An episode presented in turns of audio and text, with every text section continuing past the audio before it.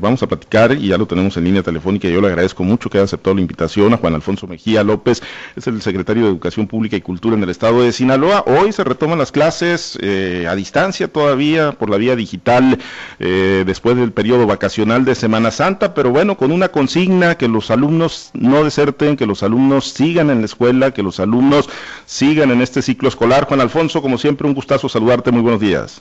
Al contrario, Pablo César, un fuerte abrazo para ti y para toda tu audiencia. Muchas gracias por la posibilidad de comunicarme a través de tus micrófonos. Me quedo en mi escuela, Juan Alfonso.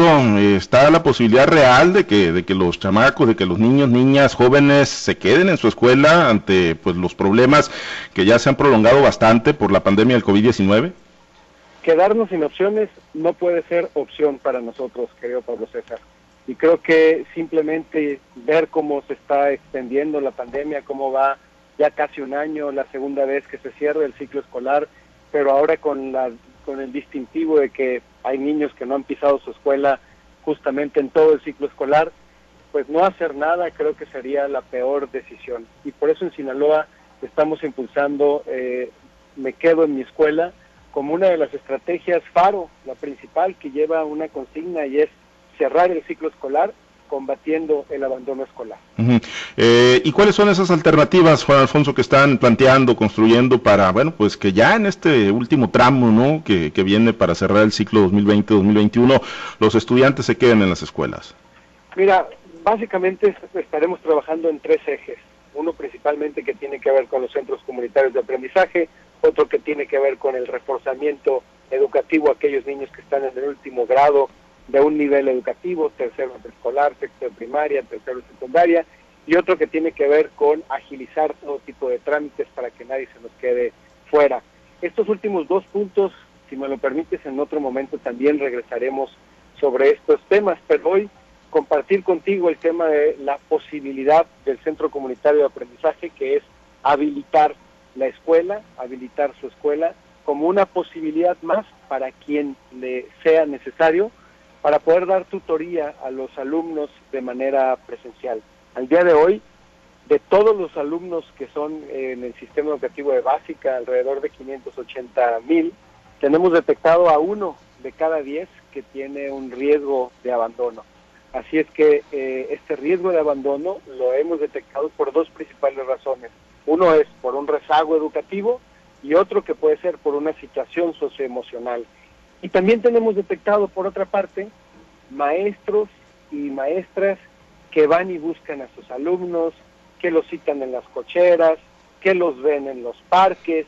Así es que me parece que lo mejor es reconocerle a estos docentes el trabajo que están haciendo y buscar la forma de habilitar de manera segura la escuela para que puedan atender a estos niños en sus escuelas. O sea, en la práctica se está dando ya ese contacto, Juan Alfonso, esa atención personalizada de los maestros hacia los estudiantes que se están quedando más rezagados o que están en riesgo de desertar del ciclo escolar.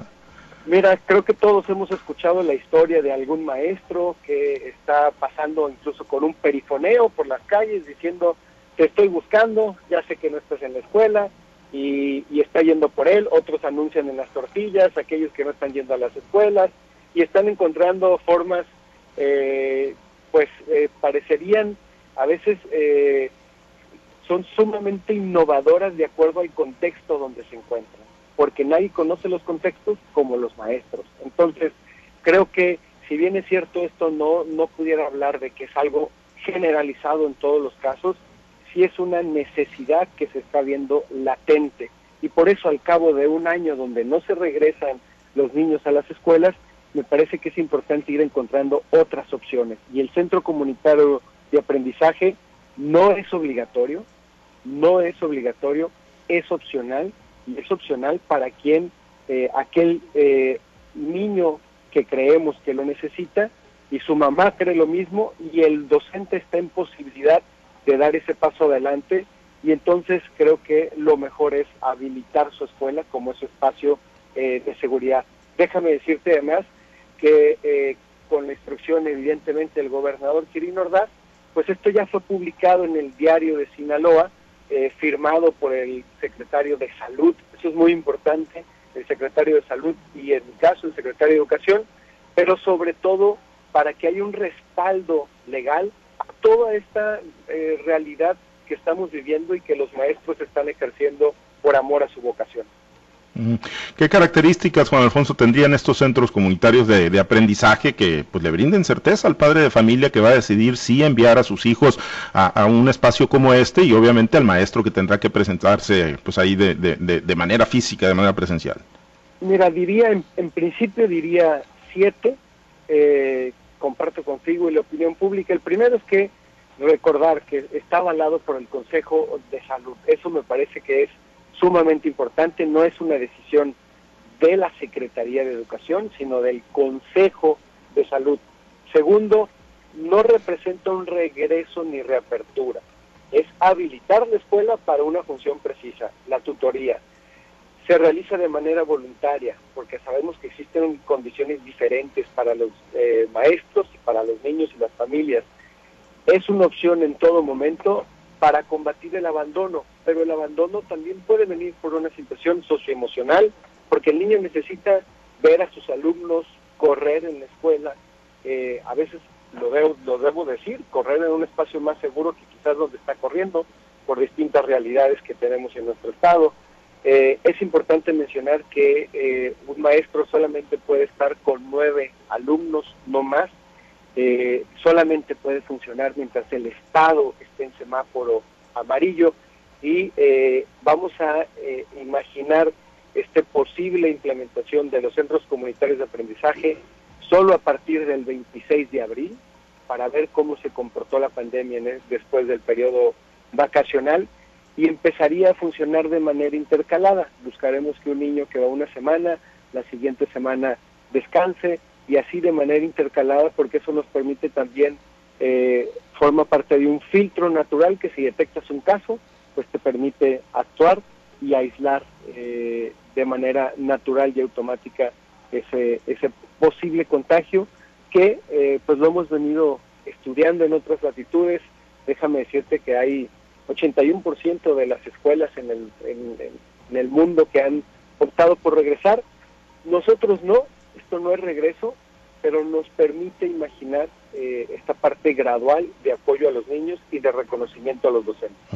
Aunque me queda claro que, será un tema opcional, eh, Juan Alfonso, eh, ¿quién va a definir? ¿El maestro le dirá al padre de familia si es conveniente que su hijo vaya, está en condición de rezago? ¿El maestro le hará esa evaluación al padre de familia para que decida, pues ya finalmente, pues valorando el tema de riesgo, si hay que mandar al niño al centro de aprendizaje? Ayer, ayer los maestros tuvieron un consejo técnico escolar, este espacio donde dialogan entre ellos.